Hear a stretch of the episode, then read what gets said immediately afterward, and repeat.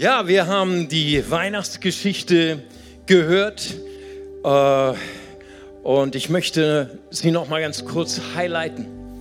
Weihnachten bedeutet, dass Gott uns nahe kommen möchte. Sein Geist wohnt in einem schwachen Kind, in einem schwachen Menschen und er wollte die Menschen berühren. Nicht mit einem Blitz vom Himmel, nicht ein Buch, was er herabgesandt hat, ein heiliges Buch, sondern in Fleisch und Blut, in einem schwachen Menschen ist er zu uns gekommen. Und in dieser Nacht, in dieser heiligen Nacht, berichtet uns das Lukas-Evangelium einen Teil der Weihnachtsgeschichte. Er kam übrigens nicht zu den Palästen von Jerusalem, nicht zu der High Society, nicht zu den VIPs. Er kam zu den Armen, zu den Hirten, die versucht haben, irgendwie finanziell über Wasser zu bleiben. Er kam zu den Hütten der Armen. Und dann, dort heißt es im Lukas 2, Vers 11, der Retter, ja Christus der Herr, ist heute Nacht in Bethlehem, der Stadt Davids, geboren worden. Und auf einmal, Vers 13, war der Engel von himmlischen Herrschern umgeben und sie alle priesen Gott mit den Worten, Ehre sei Gott im höchsten Himmel und Frieden auf Erden für alle Menschen, an denen Gott wohlgefallen hat. Für die Hirten muss das strange gewesen sein, muss das fremd gewesen sein. Sie wussten sehr wohl von der Ankündigung des Messias, von dem Retter, denn sie hatten eine Sehnsucht nach Frieden. Ich glaube, wir in Deutschland, die wir nun schon eine Generation im Frieden gelebt haben, wir wissen gar nicht mehr, wie wirklich Frieden schmeckt, weil wir sind damit aufgewachsen. Ich bin damit geboren, ich bin damit aufgewachsen. Und wir nehmen das schon so selbstverständlich. Aber Menschen, die aus Syrien kommen, aus dem Irak oder vielleicht aus der Ostukraine, die wissen, wie Frieden schmeckt. Die sehnen sich danach. Diese Hirten waren echte Israeliten, sie waren echte Männer, sie waren hart gesotten und geprägt durch jedes Wetter. Bei Tag und Nacht waren sie bei den Schafen draußen.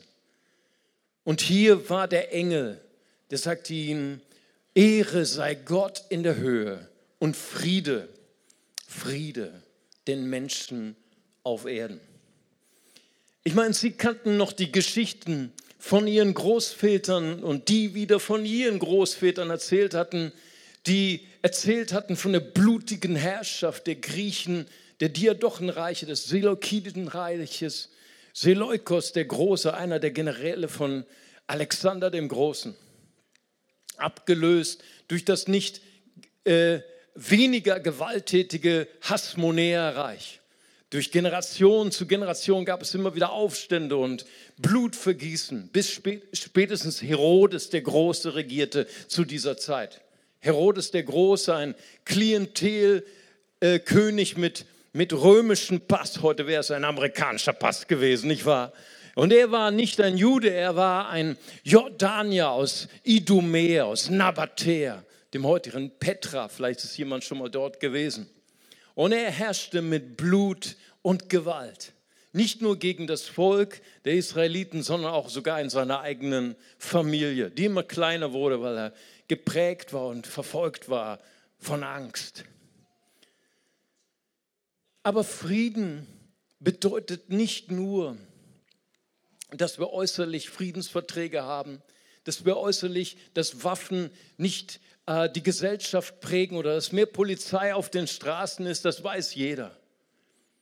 Vielleicht haben die Hirten auch gezweifelt an der Verkündigung der Engel. Vielleicht haben sie gesagt, wenn es denn einen Gott gibt, wenn er denn allmächtig ist, wenn er denn gut ist, warum lässt er Kriege zu? Warum lässt er Gewalt zu? Vielleicht waren sie aber auch nicht bedrängt von Unfrieden, der äußerlich geschah, sondern sie konnten nicht mehr schlafen wegen den Sorgen, die sie hatten. Sie, sie konnten nicht so planen wie wir. Wir schicken unsere Kinder zur Schule, zur Universität. Wir haben unseren klaren Plan. Wir hoffen sogar schon auf die Rente, manche. Sie konnten das nicht.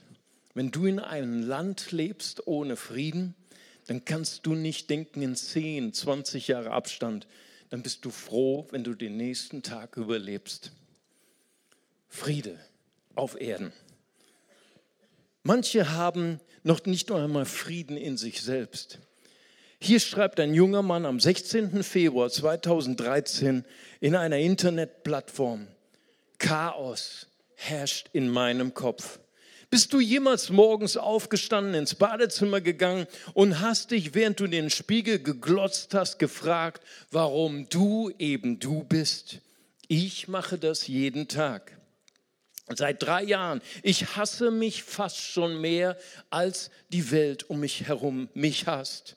Mein ganzes Leben ist geprägt von Versagen. Das zieht sich durch wie ein roter Faden in meinem Leben. Ich habe die Schule geschmissen, ich habe die Ausbildung hingeschmissen. Meine Freundin hat mich letzte Woche verlassen. Chaos im Kopf. Kennst du das? Jemand anders schreibt auf einer Internetplattform. Kennst du diese Nächte, wenn du abends im Bett liegst und nicht einschlafen kannst, weil dir tausend Dinge durch den Kopf gehen. Es sind diese Dinge, die uns den Frieden rauben. Es ist diese Schuld. Jemand hat dich bestohlen, jemand hat dich betrogen, jemand hat dir Gewalt zugefügt und du kannst nicht schlafen. Du kannst nur darüber nachsinnen, wie du dich rächst und Rache übst. Oder vielleicht ist es die Schuld, die du selber verursacht hast. Äh, letzte Woche lief der Film Ein Kind wird vermisst. Es ist die verfilmte Story von einer wahren Begebenheit, wie ein Vater nicht damit fertig wird, nicht nur, dass sein achtjähriger Sohn entführt und brutal ermordet worden ist, sondern er saß bis 12 Uhr nachts und surfte im Internet und hat nicht darauf geachtet, ob sein Sohn nach Hause kam oder nicht. Und er kann sich diese Schuld nicht vergeben. Kennst du solche Nächte? Gedanken, die uns den Frieden rauben. Was ist die Quelle dieses Friedens? Mitten in einer Welt des Unfriedens. Was schenkt mir den Frieden mitten in einer zerbrochenen Ehe, mitten in einer zerstrittenen Verhältnis zu meinen Kindern, Mobbing auf dem Arbeitsplatz. Was ist die Quelle dieses Friedens? Mahatma Gandhi, er schreibt über die Bibel, ihr Christen, ihr haltet ein Dokument in der Hand mit genug Kraft, die Welt auf den Kopf zu stellen und einer kriegszerrissenen Welt Frieden zu bringen. Er war voller Respekt für das Evangelium. Er war voller Respekt vor Jesus Christus, dem Friedensbringer. Die Hirten auf dem Feld wussten ganz genau, wovon der Engel sprach, der Christus. Hey, wir erwarten und alle Menschen erwarten diesen Mann, der Frieden bringt. Ich habe vor zwei Tagen habe ich noch ein, ein Geschenk bestellt bei Amazon ne, für einen meiner geliebten Familien. Und ich habe gedacht, es wird nicht rechtzeitig ankommen. Und innerlich weiß ich, darf nicht für solche Sachen beten. Meine Frau schimpft immer mit mir, Schatz, dafür beten wir nicht. Aber ich habe trotzdem dafür gebetet. Und Samstag nach 12 Uhr klingelt es an der Tür und der DHL-Bote war da. Er ist ein guter Freund von mir, kommt aus Russland, ich sage, Drastbutschi, Jalublutipia, ich liebe dich es wird ein perfektes Weihnachten für mich. Weißt du, Jesus erarbeitet bei einer Firma, die mehr gewichtiger ist als DHL. Er bringt den wahren Frieden. Geschenke, ich wünsche euch viele Geschenke, wirklich von Herzen, ist wirklich ernst gemeint. Aber manche vergessen ihre Geschenke schon eine Woche später. Dieser Friede, den Jesus bringt, ist größer als unser Herz. Paulus spricht von ihm von dem Friedensboden. Epheser 2, Vers 14. Er, Jesus, ist unser Friede. Er bringt einen Frieden, der unabhängig ist von Krieg. Er bringt einen Frieden, der unabhängig ist von unseren Umständen in unserer Ehe, in unserer Familie, auf dem Arbeitsplatz. Er bringt einen Frieden, der so mächtig ist, dass er regiert. Jemand schreibt, Zitat unbekannt, ich konnte dem, der mir Böses angetan hat, vergeben. Nicht, weil er es verdient hat, sondern weil ich Frieden verdient habe. Es ist der Friede, von dem der Engel sprach. Jesus Christus. Jeder Israelit, jeder Jude wusste ganz genau, wo seine Adresse ist. Micha, der Prophet Micha, schreibt von ihm im Kapitel 5, Vers 1 bis 4. Doch du, e Bethlehem, so klein unter den Hauptorten von Juda, aus dir soll hervorgehen, der mein Herrscher über Israel sein wird, bis seine Frau den Sohn gebiert. Er tritt auf und weidet sie in der Kraft des Herrn, im höchsten Auftrag seines Gottes. Sie werden in Sicherheit leben und jetzt reicht seine Macht bis ans Ende der Erde. Er wird der Friedensbringer sein. Ganz ohne DHL. Sie wussten, wo er geboren wird. Sie wussten, dass er anders kommt, als wir uns das vorstellen. Wenn wir uns vorstellen, wie wird wohl der sein, der Frieden bringt auf diese Welt, dann denken wir an große Panzer oder Düsenjets oder große Raketen. Dieser Friedensbringer kommt anders. Er kommt wie ein Kind, schwach, zerbrechlich, angewiesen auf die Liebe und den Schutz seiner Eltern. Er wird nicht geboren in der Metropole von Jerusalem, sondern in der kleinen und unbedeutendsten Stadt Israels in Bethlehem. Ich liebe Weihnachten. Weißt du, was Weihnachten die Botschaft ist? Gott glaubt an das Kleine. Gott glaubt an das Schwache. Wenn Sie heute hier sind und Sie denken, wow, was, was habe ich eigentlich, was kann ich eigentlich tun, um meine Familie, um meinen Arbeitsplatz, meine Welt zu verändern, ich fühle mich schwach und unbedeutend, sage ich frohe Weihnachten. Gott glaubt an das Kleine. Gott hat mit einem kleinen Kind aus einer kleinsten Stadt die ganze Welt revolutioniert. Das ist unser Gott. Paulus, er schreibt von diesem Meschiach, von diesem Retter, in Galater 4, Vers 4 und 5. Als dann aber die Zeit herangekommen war, sandte Gott seinen Sohn. Er wurde von einer Frau geboren und unter das Gesetz gestellt. Er sollte die loskaufen, die unter der Herrschaft des Gesetzes standen, damit wir das Sohnesrecht bekämen, bis die Zeit erfüllt wäre. Gott kommt nicht zu spät. Ich hatte mal einen Freund, wenn ich ihn eingeladen habe, der kam immer zwei Stunden zu spät, aber immer ganz genau zwei Stunden zu spät. Hey, der Kaffee war kalt, das Essen war kalt. Ich war genervt. Irgendwann habe ich ihn gefragt, warum kommst du immer zwei Stunden zu spät? Sagte, ich bin halt unkonventionell. Dann habe ich gesagt, okay, dann werde ich auch unkonventionell sein. Ich habe mit ihm Termine gemacht, dann bin ich selber erst zwei Stunden später gekommen. Wir haben uns immer getroffen. Gott kommt nicht zu spät. Und er schickt die Rettung. Er schickt seinen Sohn. Er schickt nicht Gold, nicht Silber, nicht Dollar. Er schickt das Kostbarste, was du hast. Ich weiß nicht, vielleicht sind Sie ein junger Mann.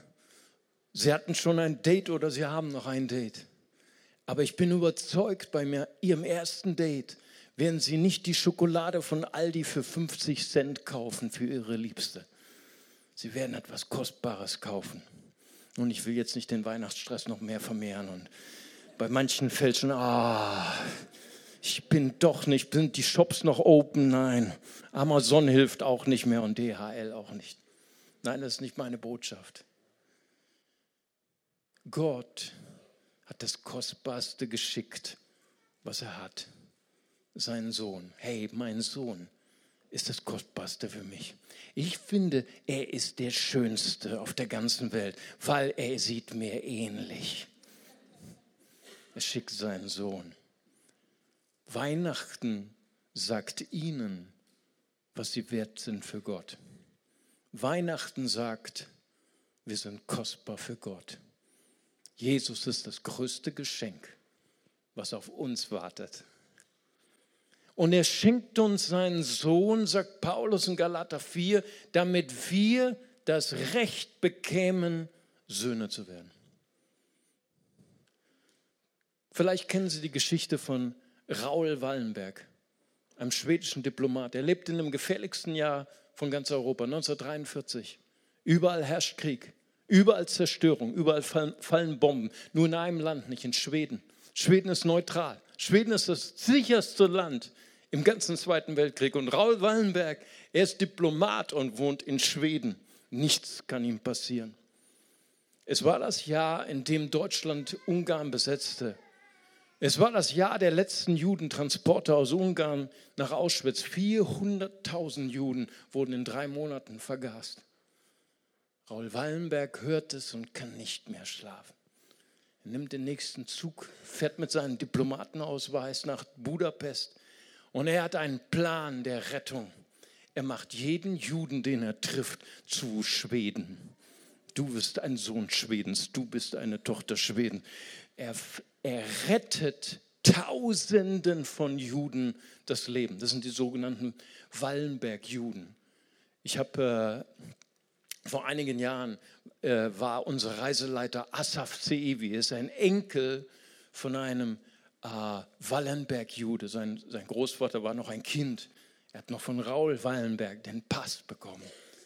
Und an dem Tag, wo er diesen Pass bekam, war er ein Sohn Schwedens.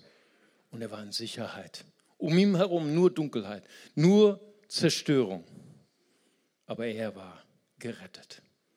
Raul Wallenberg starb in irgendeinem Gulag in, in Sibirien, als die Russen kamen. Bis zum letzten Tag war er bei seinen Juden. Gott kam in die Welt, um uns zu retten, damit wir Frieden haben, mitten in Umständen, die uns den Frieden rauben wollen. Wir wollen noch zusammen beten und ich lade Sie ein, noch kurz mit mir die Augen zu schließen. Jesus, ich möchte dir danken für Weihnachten. Ich möchte dir danken, dass du gekommen bist in eine Welt voller Unfrieden, in eine Welt voller Krieg, aber nicht nur wegen Kanonen, nicht nur wegen Panzern, nicht nur wegen Granaten, sondern weil da kein Friede ist in meinem Herzen. Jesus, ich möchte dir danken, dass du gekommen bist, um Frieden zu machen zwischen Mensch und Gott. Danke, dass du die Schuld weggenommen hast. Danke, dass wenn wir dich treffen, dass wirklich Weihnachten werden kann. Dass wir dir all das geben dürfen, was uns den Frieden raubt. All die Dinge geben können, weswegen wir nicht schlafen können. Danke, dass du der Friedefürst bist. Danke, dass du der Messias, der Retter bist. Und die Bibel sagt in Johannes 3, Vers 16, so sehr hat Gott die Welt geliebt, dass es einen eingeborenen Sohn gab, seinen einzigsten. Jeder, der an ihn glaubt, geht nicht verloren, sondern empfängt ewiges Leben. Und ich würde gern, so, solange wir noch hier in einer Atmosphäre des Gebets sind, möchte gern fragen, ist vielleicht jemand hier, der sagt, ich möchte diese Qualität von Frieden empfangen. Ich brauche so sehr den Frieden in meinem Leben, in meiner Ehe, in meiner Familie, an meinem Arbeitsplatz, mit all den Sorgen. Ich möchte diesen Frieden empfangen. Ich habe heute gelernt, es, es sind nicht die Umstände, es ist eine Person, Jesus.